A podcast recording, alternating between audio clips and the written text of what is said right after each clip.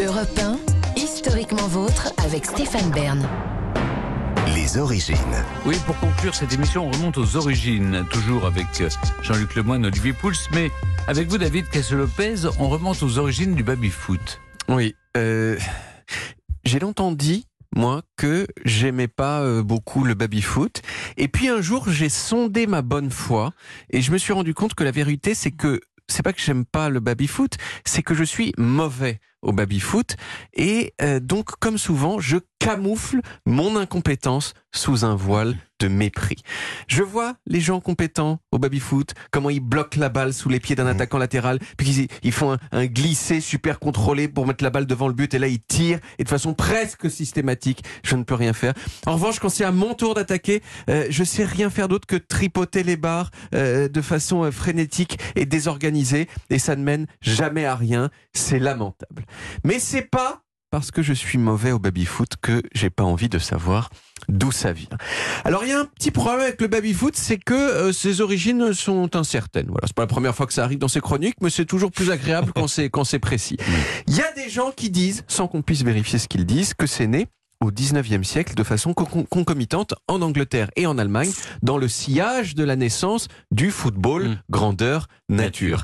Mais bon, encore une fois, c'est pas sûr. Et après ça, en gros, il y a trois histoires des histoires concurrentes sur les débuts du baby-foot qui ne sont pas toutes intéressantes, mais que je vais quand même toutes vous raconter.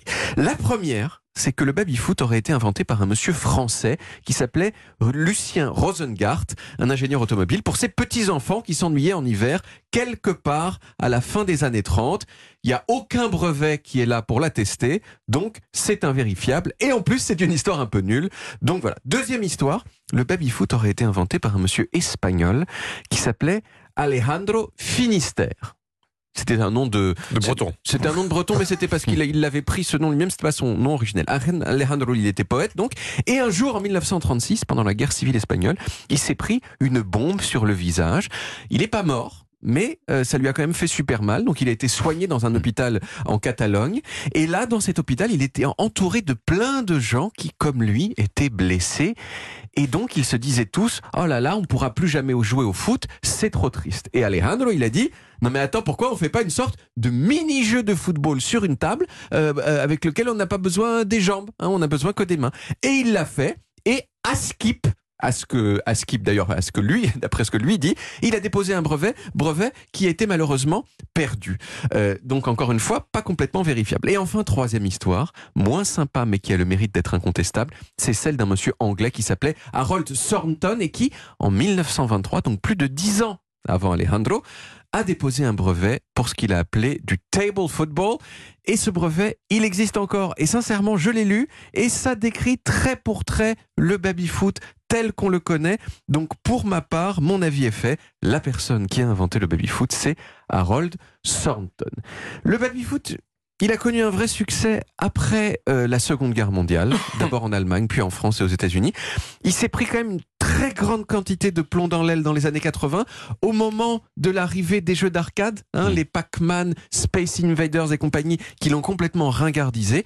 Mais vous le savez déjà, 100% des choses ringardes finissent par cesser d'être ringardes. Et donc, dans les années 2000, le baby-foot a connu un renouveau brillant. En 2002, il y a une fédération internationale de baby-foot qui a été créée, qui a unifié les règles et le championnat. Et surtout, dans le même temps, c'est devenu, avec le ping-pong, le symbole de la start-up. L'entreprise cool qui produit Mm. de la valeur dans une ambiance décontractée. On passe 14 heures par jour au bureau, mais comme le bureau ressemble à une salle de jeu déstructurée, eh bien c'est un peu comme si on n'était pas au bureau du tout. Et du coup, on est heureux. Alors, il y a tout de même une question euh, à laquelle j'avais jamais obtenu de réponse, mais que j'ai fini par tirer au clair pour cette chronique. Euh, vous savez ce que c'est que la roulette? Oui, bien sûr. voilà, ça, ça- ça consiste à faire tourner la poignée sur elle-même plusieurs fois. pas avec- le droit. Voilà, ben c'est ça que je me demandais.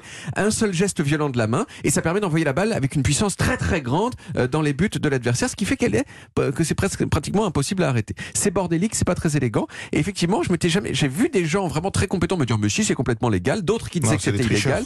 Eh bien, effectivement, euh, d'après ce que vous dites et vous avez raison, euh, Olivier Pouls, c'est c'est illégal. Si une équipe fait une roulette, l'équipe adverse peut faire deux choses, soit continuer à jouer si elle a envie, donc ok j'accepte ta roulette, euh, c'est quoi, c'est au football il y a un truc comme ça, on, on laisse l'avantage, voilà, on laisse l'avantage, euh, soit interrompre le match et remettre la balle en jeu.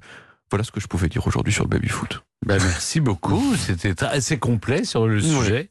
Euh, merci David. On retrouve les origines en podcast sur toutes les applis audio et en vidéo sur YouTube Dailymotion et sur le site europe vous pouvez également retrouver toutes nos émissions.